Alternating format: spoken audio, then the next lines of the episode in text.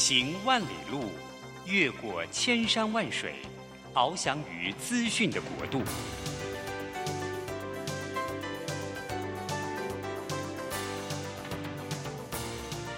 以全方位的视野，飞向更高更远的目标。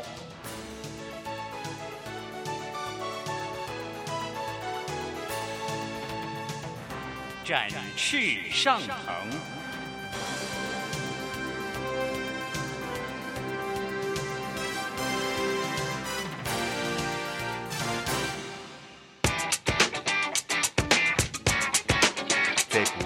变的时代中，让我们学习用新思维、新眼光，掌握新趋势，给自己一个看得见的未来。欢迎收听《魅力学习，看见未来》，李文娟主持。让我们一同纵览资讯潮流，掌握最新的趋势观察与生活情报。听众朋友，早安！欢迎准时锁定《魅力学习，看见未来》节目，我是主持人文娟啊。过完年之后呢，大家手上是不是收到了一些红包？或者呢，你是发红包给人的那个人？可能许多的听众朋友都会觉得啊，今年过完年之后，好像什么东西都在涨。这个时候呢，掌握家计的妈妈们头就非常痛了。所以呢，今天文娟呢就邀请到一位哦，她可以说是这个。呃，精算妈咪的代表，我们来欢迎哈，Sandy Two 哈。我们今天邀请的就是这个呃，精算妈咪幸福商学院的共同创办人，同时也是一个崭新的 Podcast 频道，很受欢迎的，就是华语的前三名的精算妈咪的家计部主持人山迪兔啊。这个呃。应该叫 Sandy，Sandy，早安，Hello，大家好，我是陪你精算生活、创造理想人生的 Sandy Two，Hello，文娟你好，是，哎，Sandy，你，呃，我们。蛮好奇的，你你已经是妈咪了吗？哦，对呀，因为你看起来就像高中生一样，没有没有，我还是高龄产妇呢。你的脸可以骗人，对不对？我我形容一下好了，大家看一下 Cindy，我觉得她长得眼睛大大的，很像那个陈意涵诶。哦，真的吗？有没有人这样说啊？没有，我没有这样听过。因为很活泼，然后所以呃。我想，Cindy 有没有先跟大家自我介绍一下？我觉得大家应该都会很好奇，就是这个精算妈咪哦，应该呃，我想听众朋友应该有人有听过，因为你们节目在 Podcast 上面很受欢迎哦。谢谢，好啊，我可以先自我介绍一下。那大家好，我是 Cindy Two，然后。经营了一个 podcast 叫做“精算妈咪”的家计部，同时呢，我在去年的十月份成立了一个妈咪学习平台，叫做“精算妈咪幸福商学院”，就集结了一些妈咪们、素人妈咪们，然后来告诉大家说如何去朝向理想生活迈进。那当然，在其中财务是非常重要的一环，因为没有钱万万不能啊，肚子饿什么事都别做了，是没有错。因为我们看了这本书之后，我们发现，哎。有文娟认识很多的这个企业家好朋友推荐，对，所以我也大概知道哦，原来 Sandy 你们家算是企业第二代，对？对对对，那。可是第三代了，第三代，大家就会觉得，哎，那你含着金汤匙出生，你应该对财务完全没有什么烦恼才对啊。以前是啊，曾经是，所以我其实有分享过我的故事，就是我们我们其实家族算是转型不及，所以后来呢，我就成了呃富二代，就是还需要还钱的富二代，minus 那个 minus 那个富。对，但是我觉得这段路程对我来说是还蛮珍贵的，因为一开始在企业当中，你需要每个部门。都去做学习，所以有人有很多人对企业家第二代、第三代有很大的误会，又觉得说你们都是含着金汤匙出生，是不是什么都不会？错，我跟你说，我们什么都要会，真的。我我我好好奇哦，所以 Sandy 要不要谈一下你的求学历程？好，我的求学历程哦，其实我常常跟大家分享啊，在做家庭理财的时候，你的数学不必要很好。嗯嗯，对我刚刚有跟文娟分享，其实我大学的时候念的是西班牙语文学系。Sandy，你是小留学生吗？你就从小就去美国，对不对？嗯哦，我不算是小留学生，我是大学才去的。我大一、大二是在台湾念，在西班牙文学系，然后念的是静宜大学。是，然后后来呢，因为家族的关系，就我我有一些小小弟弟妹妹们要移民过去美国，然后我就跟着过去。那那个时候我念，我就转念呃。我我转念的科系是 human resource，就是人力资源管理系，是是，也是数学不需要很好的科系，所以我觉得蛮好玩。其实有的小朋友就是会晚一点开窍，你是不是也是那一种晚一点开窍的人啊、我不嗯。算是开窍，我算是用功型的人。你是用你一直以来很用功，我一直以来都可是，在台湾那个升学压力的环境下面，应该你不是太喜欢那种填鸭式的数学。对，我不算是。是聪明的人，但是我是用功的人。就是我要考联考的时候，我就会把历届考题全部抄个五遍八遍这种。对啊，但是我自己的个性其实不是，不是这么适合台湾的升学制度。所以、嗯呃，我就在想说，因为你教人家怎么理财，怎么样嗯这个规划自己的家计嘛，所以大家一定觉得，那你很厉害喽，你从小就。对这个数字很有概念吗？还是说收到的红包压岁钱全部都存起来，然后这个精打细算那一种吗？没有哎、因为真的是到你需要钱的时候，我们才会再开始正视金钱的重要性。那以前呢，就是钱来的比较快嘛，就是呃家里面的事业比事业体系还算是蛮有一点点规模，所以钱来的很快，你也不需要说真的很很去重视我们呃记账啊，或者是一点点小的金流。但是自从你需要的时候，你就会开始去努力的把自己的每一块钱留在身上，那个时候你才会发现到。不是赚赚多少钱跟你没有关系，是你到底留了多少钱，有多少的现金留在你身上，这个才是我们可以做运用的。所以我后来就开始自己很努力的去学习如何去记账，然后把我自己的财务规划的比较细致一些。对，其实台湾的这个教育哈，嗯就是因为大部分的人就是对理财或者商商务的东西都觉得哎距离有点远。所以，其实我看了你的书之后，发现你其实是用很科班的方式在看待这件事情，包括自己的家庭也会有资产负债表啊，对不对？对现金流，刚刚讲 cash flow，就是嗯我们说是企业的这个协议嘛，哈，很呃重要。对所以 这个东西呢，你也你也带到书里面，所以嗯我还蛮好奇说，你刚刚说你大学是念西班牙文，然后还有 human resource，那对后来呢？后来你是呃，所以你们家就是变成 minus 那个时候是什么时候让你开始觉得必须要把理财这件事放在前面二？零一三一四年吧，我有点忘记了。那你几岁？嗯，呃，我几岁？我三十八。哦，我说那个时候就三十八了吗？没有没有，嗯现在现在三十八，那那个时候就三十出头三十出头岁，嗯所以我觉得在三十出头岁叠一跤还算是蛮珍贵的宝藏，因为那个时候我们还爬得起来，就是我们如果有有办法正面思考的学习的话，嗯，所以呃，我可以请教一下，就是你刚刚说后来你就去念了管理，嗯对，在美国吗？嗯在美国，在美国，所以你呃觉得念了管理之后，对你的这个呃，你后来走创业之路，对不对？就是、嗯。对，因为其实我没有什么其他的技能，我就回到我我本来在美国应征的一个工作在成都，但是我父亲不让我去，他就一定要我回台湾，所以我就进了家族企业，然后我在外外商公司工作过两年多，这是我仅有的上班族经验了。哦 对。那在做什么？呃，在做什么？那个时候、是跟贸易相关的，哦。贸易跟研发相关的，所以跟我现在的经历是完全大八个那你在家族也是做贸易跟没有没有，我研发相后来有、嗯我后来有开了餐厅，然后开了连锁的的呃品牌，在呃成品里面都有，然后在什么松江南京站啊各大捷运站附近。那后来也是因为就是财务结构上面的管理，所以我们后来餐厅是也是也是把它卖掉了。不过我觉得嗯那也是你家族投资的，就呃算转投资，但是嗯管理的是我跟我弟弟。哦、嗯哇，所以年纪轻轻就管一个连锁的品牌嘛，对不对？嗯应该算是。应该是很好的学习机会了，没错，但是是拿自己的钱出来学习 真习的。是什么都要会，你嗯不可能有不会的东西。你们是做什么业态可以讲吗？我嗯呃餐饮业。我知道餐饮业中间的哪一块？中间哦，其实蛮多的耶。我们中餐、西餐，然后呃，你介不介意讲品牌啊？应该没关系吧？你应该知道我是之前非凡大探索的主持人，哦，我知道，对我们有被访问过蛮多次的。对，非凡大？一家？对，嗯，哎，我觉得还是保留起来好了，因为这毕竟就是家族的事，不是我一个人的事。是 那对，那个时候你说被采访很多次，可见他是很受欢迎的知名品牌嘛？对对，而且非凡每次来都是打电话就要来，对，因为我们对，超赶的。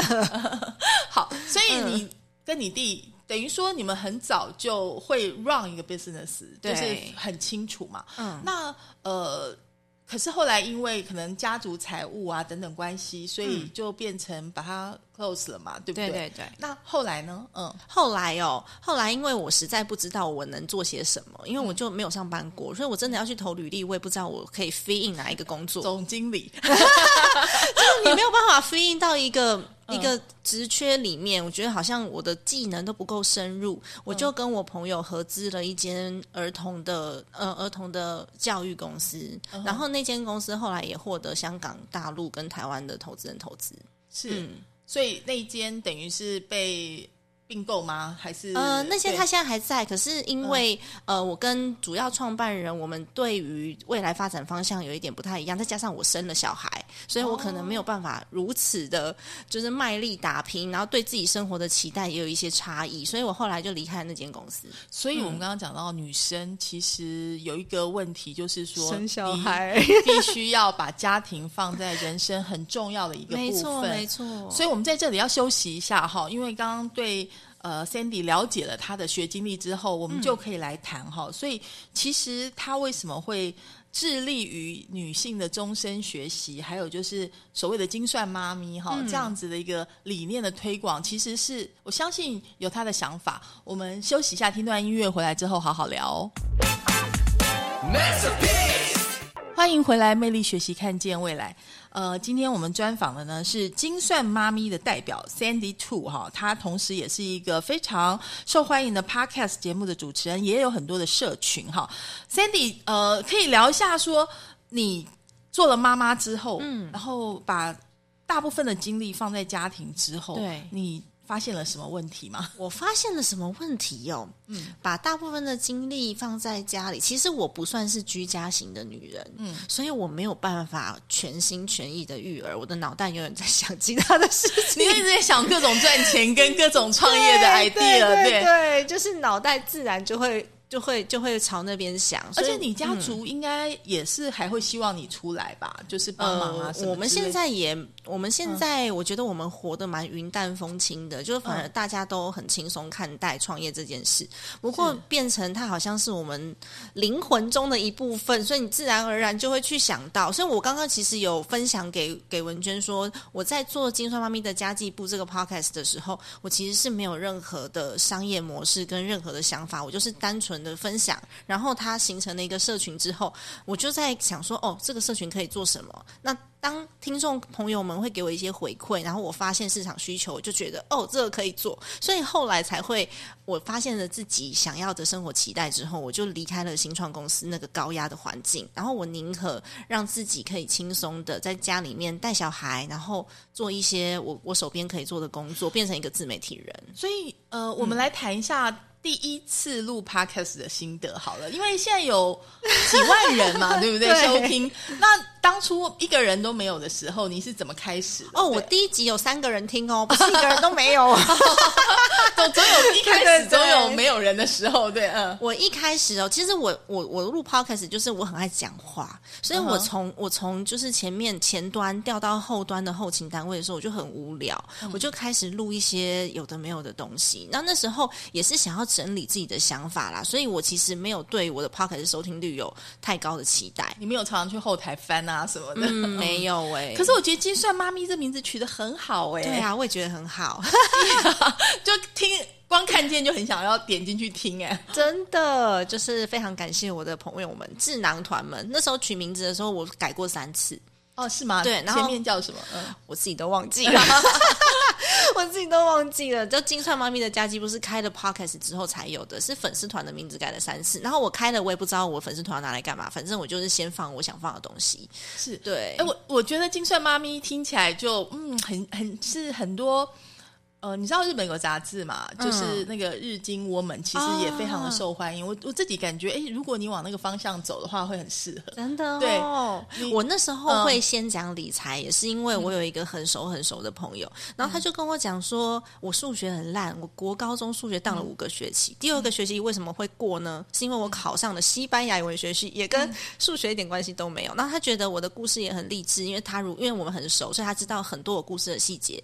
然后他就说，如果这些过程这些历程包含你如何呃把你的家计重整，然后包含你不如何把你的心灵重整这些过程，你把它讲出来的话，会帮助到很多人。所以其实他的话有鼓励到我。那我当时也觉得，我就是一个素人啊，我讲有谁要听吗？就后来没想到讲一讲，真的有人要听。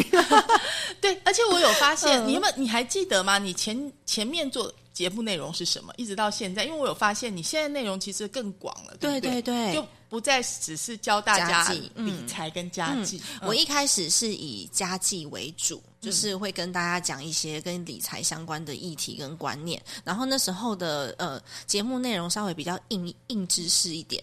那后来现在开始发展成，因为我我想要传递给大家的不只是管钱而已，我想要传递给大家的是幸福力。那为什么会从家计入门？是因为它就是一切的根本。我们要要先吃饱了，然后要先穿暖了，然后我们才能够去学习其他更多的技能跟自我成长。所以，当我们的财务安全之后呢，我们的心灵要成长。我后来就。就找了更多的伙伴一起来跟我做可能联合访谈啊，或者是其他议题的延伸啊，甚至斜杠创业，因为它是它斜杠创业这对我来说是比较驾轻就熟的主题，然后轻度创业也是，所以后来我就有朝这方面的主题去发想。不过我这这一本书写的完全就是家计，你要先把自己的家里面安定了，才有办法去发展你其他想要做的任何事情。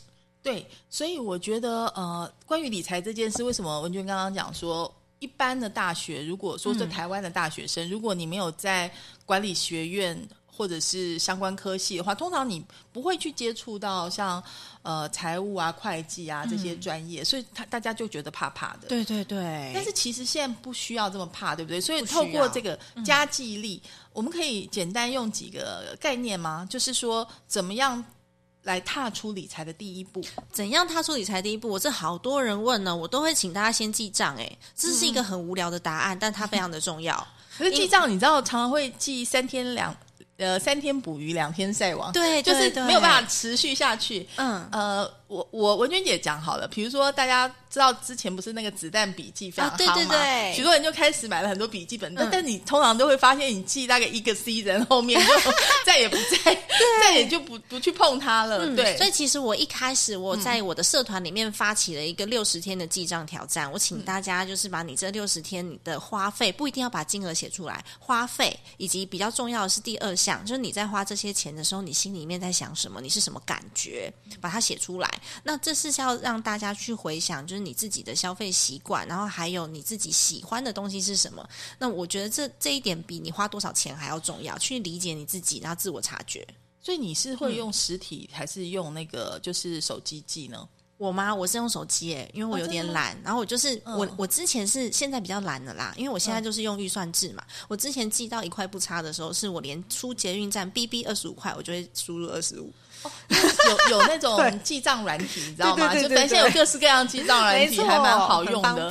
那、嗯但是有的人，就像你现在说你是预算制，可不可以说明一下什么是预算制？就你嗯记账记一阵子之后，你会发现你自己的消费习惯，然后我们再去调整这些习惯。比如说，我记账记一阵子，我发现我超级爱喝饮料，那我是不是可以把喝饮料的预算把它挪到其他的地方去？比如说看电影，你就把喝饮料变成看电影，然后去平衡自己的生活，去发现你的生活样貌原来长这样，所以它才是记账的根本。那当你已经记了呃几个 season 之后，可能一个 season 就够了啦。那如果生活没有太大的改变，比如说你没有换工作，然后没有突然间生小孩，那它通常这个花费结构是不会改变太多的。我们就可以把它用预算制的方式，因为你已经知道你在哪个项目里面大约会花多少钱，那只要不超过就没事，就 OK 了。我常常看到很多理财书籍说，就是所谓的信封法，对不对？比如说，你就呃，这个是十一住行，用不同的信封，嗯然后放在你固定的预算放在那个信封但我是用信用卡啦，我很懒得用信封。啊，所以你现在都用信用卡，还有比如说 Line Pay 或者说是这种对对对数位对对，没错，支付来做，我都用数位支付。哦，数位支付很清楚，有哦蛮有蛮多好处的。第一个是它的账目清楚，第二个是如果我们已经把你每一张卡片跟每一个你想要用的数位支付工具，你已经做好专款专用的规划的时候，其实我们就可以直接看最后那个数字，你就知道预算我们超过了。嗯所以说，你知道现在尤其很多年轻人，我们我们讲年轻，就像你这样好了，我们说四十岁以下，好，就是会觉得我靠自己的能力根本不可能买房子，因为也不可能生小孩，就是因为我我的薪水可能。我自己要过一个我理想中的生活，就已经花光光了，就已经月光族，甚至都透支了。是，对。那针对这样子的妈咪，好了，你怎么？建议他们哇，这个分好几个部分哦。刚刚讲到买房的部分，首先我们要知道你买房的目的是什么。有的人是为了投资现金流，有的是为了退休，那有的是呢想要自住。其实它跟你家庭结构都有相关联的。那我有有时候我会鼓励大家先知道自己的目标，我们再去规划工具。不要说大家跟你讲说啊，现在这边房子很便宜，然后我这边会涨，你就买了。我们不知道目标的时候，你无法去规划工具。这个是第一个。那刚刚还有还有讲到什么？还有讲到。退休金嘛，那退休金的部分呢？你可以去算算看，到底我们这一辈子需要多少退休金？比如说，我六十五岁退休，九十岁的时候回回回娘家，对，回老家这样子，我大约这段时间需要多少钱？那银呃。新闻都会告诉我们大概一千多万嘛，可能一千二、一千三百万，然后再按照你现在的年纪去回推，我每个月需要存多少钱？我我书里面有讲，假设我现在是三十岁好了，呃，我要六十五岁退休，所以我还有很长的时间可以利用复利。来滚存我的退休金。其实我告诉大家这个金额，大家就不会很害怕了。其实呃，大约一年十来万，我记得好像十三还是我忘记，我忘记准确数字。你知道我数学很差，要依靠计算机。对，大概十几万，你就可以去达到你想要的退休金额。当然，这个是摒除了什么通货膨胀啊这些，去简单来做计算。所以你不算，你就觉得自己很穷；算完之后，你就觉得哦，我可以做得到。对，不过因为买房可能还是你知道，华人社会就会觉得有土私有财，尤其现在觉得我没买的话，我就再也买不到，就是房价在涨的这样的趋势下面。所以文文娟姐刚刚问的问题是说，哎，那如果说我真的想买房，那可是我我我就是钱不够的话，那。我刚刚听 Cindy 这样讲，其实你并不主张一定要非买房不可。哦，我觉得财务结构安全比较重要。那如果说我们的现金流够大的话，其实不用买房也没有，也有没有太大的关联。然后像我自己在我在台湾是没有没有没有没有房子的，但是我其实有的呃我的呃房地产投资在国外，嗯。那其实也是一个方式，因为它的现金流可以只足够我支付我在台湾的这个租金。那其实我自己不买房还有一个原因，是因为我很爱玩，我不知道我以后会不会一直都住在台湾。对，所以其实。可能要多方的去思考，就是去直接直接去计算那个成本吧。对，然后还有你自己到底想要过什么样子的生活？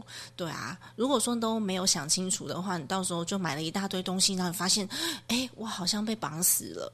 对，而且你不要以为买房只是买房，你买房以后你要装潢，对不对？对呀，装潢以后你要家具，对不对？是啊，所以你其实整个成本下去，那个就是嗯，哎，沉没成本啊，再也没有办法赚回来了。所以其实呃，对于年轻人来讲，可能最重要的是先让你自己的现金流增加，嗯，然后让你的财务稳健。对，所以呃，关于这个精算妈咪的家计力好这件事情，还有哪些可能你会疏忽的小地方？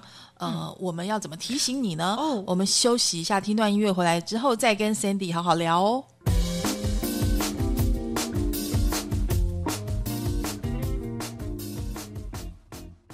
欢迎回来，魅力学习，看见未来。今天我们专访的是精算妈咪 Sandy Two 哈，Sandy，我想 很有趣哈，就是您因为有几万个听众，然后你的这个粉砖也好，社团也好，有很多的。妈咪们 问各种理财问题，对不对？你可不可以分析一下最常被问的前三名是什么？最常被问到的前三名哦，其实有一个就是呃。他的呃金钱来源其实是先生。其实我觉得我的社团跟听众里面蛮多妈咪很幸福，就是先生的职业都很蛮优秀的，像我们上市贵公司的工程师啊、主管、外商公司主管啊这一类，才会有空上社团。大部分很忙的人就比较没有空了，也也不一定啦，就是看大家对自己的生活期待。那他们通常会有一个问题，就是他们要如何去呃。在自己的呃，在自己金钱上面运用，是让心里面可以觉得很舒服的，因为毕竟是跟先生拿钱嘛，这是第一个。然后还有什么问题啊？哎，其实问题真的蛮多的哦。也也有妈咪是说，哦，她记账了，她也很想要理财，可是她就是真的忍不住，她没有办法不买衣服。嗯，你知道吗？我我我有发现了，买包不行，LV 新款八万块这样子。你知道我。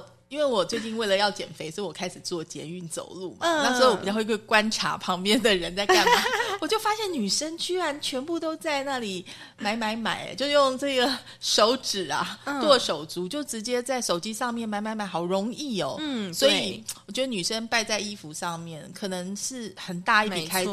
像你刚刚讲说，哎，如果你没有记账的话，你可能真的不知不觉，你不知道花了多少钱，不知道花多少钱。嗯，三宅一生是真的，就是说你这一生可能会把衣服的钱花三栋房子都有可能。真的。然后第三个就是家里面孩子的教育基金跟孩子的保险也蛮多人问的。哦，嗯所以好，我们一个一个来分析好不好？第一个，跟先生拿钱，我觉得这跟先生爱不爱你或先生的 personality 还蛮有关系，对不对？对。你你呢？你你会怎么建议他？嗯，我我通常都会还是建议大家要记账，然后那个账务公开，先生就会知道说，哦，我们我们到底把钱花到哪里去了。可是好难哦，有时候你真的很想要偷渡买一些，呃，你你懂我的意思？哦，对对对嗯对，但这个的话就变成说，可以跟先生沟通一下自己嗯在家里面的责任。我觉得现在年轻夫妻比较容易这个部分比较容易沟通，因为我们因为有那个那部那部日剧叫什么，我突然间忘记了。新新元结衣那一部哎，嘛，对 啊对对对，对月薪月薪娇妻，因为月薪娇妻的关系，所以其实嗯。现在很多人都有家里面的劳动力是有价的这个观念了，哦。所以我们可以，我我很鼓励大家，就是你把自己的家当成一间公司来经营嘛。那嗯我们有行销部，有财务部嘛，那嗯也有业务部。啊，先生他只是业务部去赚钱回来而已，那其他的部门都要用到钱呐。对你如果这样是跟先生沟通的话，然后财务又公开，其实就跟就是跟老板沟通一样，我们的钱花到什么地方，我把财务控管好。其实先生对你有信任度之后，自然而然的，我们就会稍微可以宽裕一点的掌握自己在家里面的经济地位。对、嗯我说实在，有的时候先生如果非常尊重老婆的话，会把所有的钱交给老婆对管、对对，嗯，但是你刚刚讲，你你的听众们也有就是向先生伸手拿钱的，呃，都有各种类型，其实都有，然后所以可能就嗯是要沟通就对了。对，我觉得沟通还蛮重要的。然后不要看低自己在家里面的贡献，有很多很多妈妈们就是因为觉得自己在家里面的贡献没什么，所以她不好意思开口。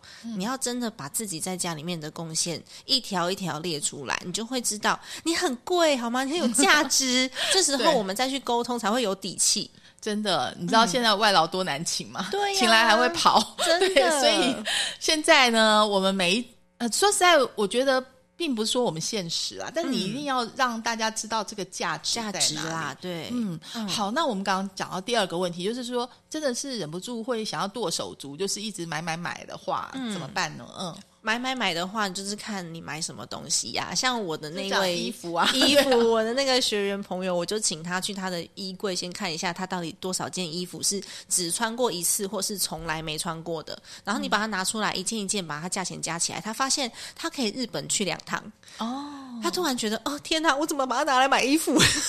对，其实现在快时尚，你知道吗？就是很多人真的就是看到杂志上这个好看，就忍不住就买了。可是买了，它其实穿一次以后，嗯你洗了下水了，它就变得不好，对啊或者说是你。觉得它不流行了，所以或者甚至你身材不适合，就把它丢了。这种情形非常多。嗯所以关于我们讲 Sandy 你自己好了，嗯你的衣服，因为我们还是希望在同才之间看起来是一个有时尚设计感的这样子，嗯有有品味的这样子的人嘛。所以那花在这个十一住行一的部分的家计的话，你会怎么规划？嗯。我自己吗？对。我自己是。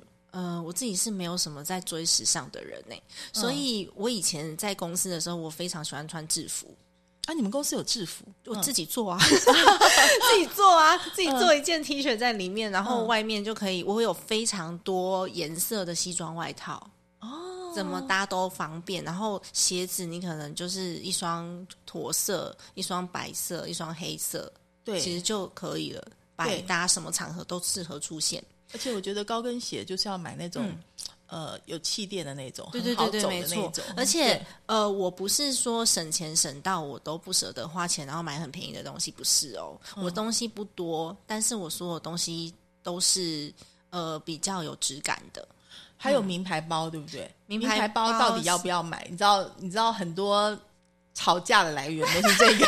先生不理解太太为什么要买名牌包，为什么要把 对这个啊一一个一栋呃，就是等于说头期款啊，或者一一辆车子的钱拿去买包这样子？真的二十万爱马仕，对啊对，我觉得这个是跟我们自己家里面的经济有相关啦，嗯所以我不觉得买名牌包是错误的。你只要在预算内，你赚的钱够多，我没有去耽误到孩子的学习，然后我没有去，我没有去。呃，苛刻到先生吃什么，不让他不让他吃牛排，让他吃面，是因为我想要买名牌包，不是这种。如果说你退休金什么计划全部都在规划当中，你现金流也是顺的，你就可以买你认为你花得起的费用，它是值得的，你会开心的，我觉得是 OK 的。但是如果说只是因为想要买一个名牌包，省吃俭用，然后把自己的生活过得比较拮据一点的话，我就比较不支持了。所以还是看整体的家庭结构来去决定你这笔钱要放在哪里。其实奢侈品有一点像是炫耀财啦，嗯你知道我的意思就是，可是嗯有有些人他觉得我需要这东西像我的盔甲一样，就是我要穿戴出去，别人才看得起我。嗯那如果是陷入这样子的迷失的话，我是觉得也大可不必啦。不必。对其实文娟姐有有讲到说，我这本书里面推荐序有几个是企业、嗯企业家，文娟姐也认识嘛。那你在知道那个环境当中，文娟姐应该也很了解。对其实名牌包它就是平常会出现的日常用品而已。就是对大家不是拿来炫耀的，是因为我就是喜欢这个包，它是我日常会出现的东西。嗯，就像我以前有一个朋友，他就说：“哎，不是，如果车子不是 B N W 的话，它就会撞坏。”所以他一定要买 B N W 等级以上的车，那个是他们的生活样态。他们没有在刻意炫耀，也没有因为这样子，我想要去产生我的自信，或者是我想要做一些什么样子的呃高，我想要呈现我的高度，不是哦，它就是日常生活。所以如果我们到的那个程度的时候，它就是你的日常，那我觉得无所谓的。对，所以我们觉得第一个重点是，如要看你的经济实力。对如果实力真的够的话，你也可以去思考一下，比如说，哎，你真的要当一个炫耀品，说不定你买个劳力士。你知道我的意思，因为它还有一个保值，然后一点点保值，会比那个就是过期就贬值的名牌嗯包要好。那如果你真的买得到爱马仕，也不错啊，就是它可以保值嘛。对，是啊从理财的角度是这样。这是从理财的角度啊，但是我其实我的书里面，我觉得我讲比较多是从你生活的角度。如果你真的觉得你很需要的话，你先去自我察觉一下，你为什么觉得需要。像我的话，我就很我我没有什么名牌，嗯以前有买过啦，现在没有。我是以实用为主的，我是实用派的人，所以名牌对我来说就不会是我的选项。然后它在我生命当中的意义比较低一点点。那可能有些人对他来说很重要，我觉得这都没有对错，就是你只要自我察觉之后，你才会有才有办法去正确分配你的财务。嗯，好，嗯哇，我觉得大家应该听了，觉得一直拼命在点头。我们休息一下，听段音乐回来之后，继续跟 Sandy 聊。因为其实刚刚还有很多很多没有谈到的重点。其实刚刚有讲到说，精算妈咪不是只是精算钱跟家计这件事情，我们事实上呃，刚刚讲包括你心态啊、身心灵的平衡啊，这些都很重要。所以呢，呃。音乐回来之后，我们跟 Sandy 继续聊说，怎么样做一个应该说身心灵都很平衡的金山妈咪哦。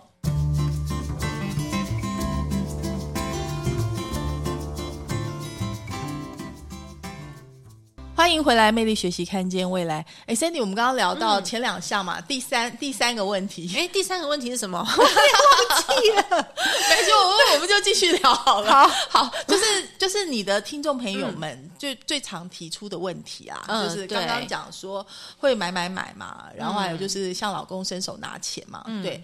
那还有就是小朋友的那个教育的问题哦，对，小嗯朋友的教育基金。那我觉得很多妈妈会。会很执着说小朋友一定要送公立学校、私立学校，还是一定要念哪一间学校去转学区之类的。那其实坦白说，我身边很多朋友的孩子念的是华德福。那如果说你想要给孩子最好的教育的话，我们可能就会往比较。呃，我们就会想很多，甚至有很多的孩子是自学。不过，我要给大家一个很重要的观念，就是他还是你财务财务架构当中的一环，我们要就自己的能力去给孩子所有他应该有的学习就可以了。没有说公立学校出来的孩子他就不优秀啊，还是有很多很优秀的孩子。然后还有另外一个观念给大家，就是呃，退休金比孩子的教育基金重要。我不知道大家知不知道。重点为什么会摆在退休金？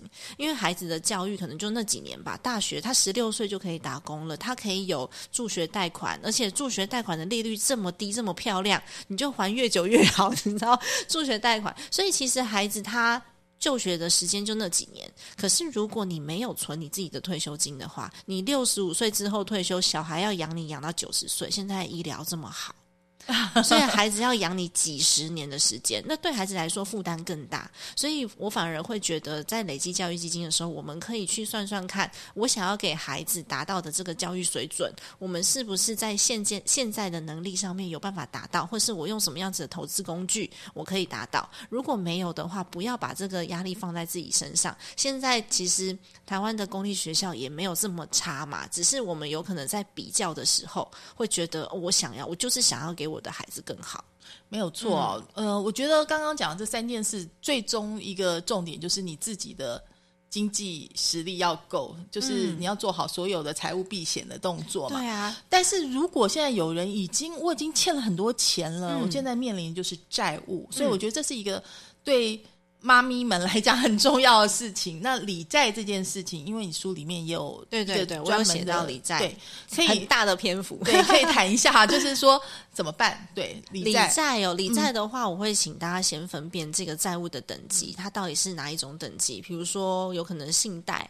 或者是我在外面跟呃地下钱庄借的钱，哇，这种可能稍微地下钱庄借的钱可能稍微急一点，对它利滚利非常的可怕。然后我我有可，然后或者是房贷，你先把它分好等级之后呢，我们用比较低利率的、比较优良的贷款去增贷来还来还其他的贷款类型。然后我我也有列出金额的部分，其实呃细节很多，所以我没有办法在几分钟内把它说明。但原则就是说，我们就是用。有有办法的话，借低利的去偿还高利的，然后借长补短嘛。对，然后时间可以，你可以转贷，时间可以越长越好。看起来好像时间越长，我还的这个利息会越多。可是呢，你要每个月手上有钱，我们才能够好好生活。我不觉得还还利息就还利息啊，没有关系。其实很多企业也是啊，就是是的，银行愿意借你钱，表示你有那个信用。没错，就是你要思用这样思考，然后同时应该开源，就是在。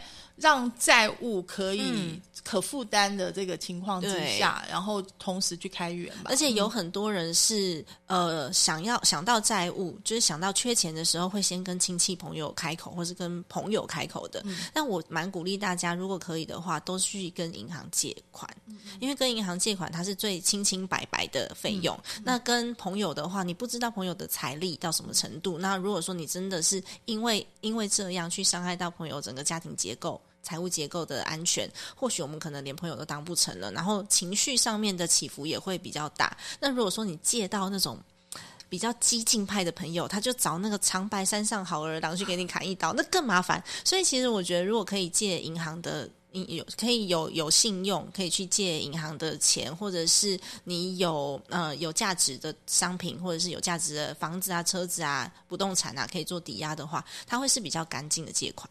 对。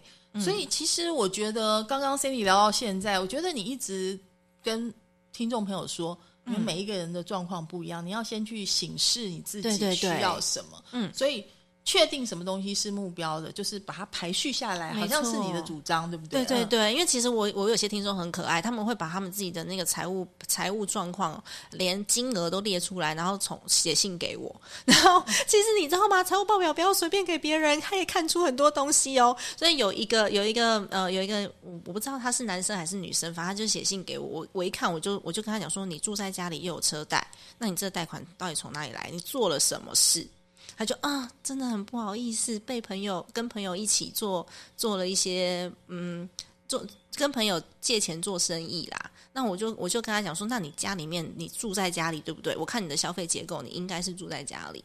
然后他也跟我讲说，哦，对他住在家里。我说你住在家里的话，先跟父母亲来来开口支援，因为他借的那一笔钱就是比较不该借的。跟地下有关的钱，就是就比较比较没有那么清白的钱。我说，那你去寻求父母亲的协助，他也开不了口。所以其实财务报表拉出来之后，你就会知道说你家里面大致上发生什么样子的情况。然后他还有车诶、我说，那你财务结构已经这样了，为什么要有一辆车？然后你这个车都是拿来代步吗？你代步去哪里？能不能用其他的东西代替？所以其实你就可以把整个结构拆解之后，你再做重新的规划，搞不好一模一样的金额就可以解决问题了。嗯，我觉得 Sandy 真的很有想法耶，而且我觉得你是一个很自律的人哈，嗯就是从呃你的书当中、你的谈话当中都可以看出来。所以其实加计力呢，呃，这些原则它就是跟书本上写的，就是像教科书一样。对对关键就是你要去执行它，嗯而且很清楚你到底做不做得到。好，就对没错设定一个可以达到的目标啊、非常谢谢 Sandy 哦，今天时间非常的这个匆忙哈，希望有机会可以再邀请你上我们节目，我们可以再谈深入一点哦。呃，谢谢听众朋友的收听，我们下周同一时间空中再会了，拜拜，拜拜。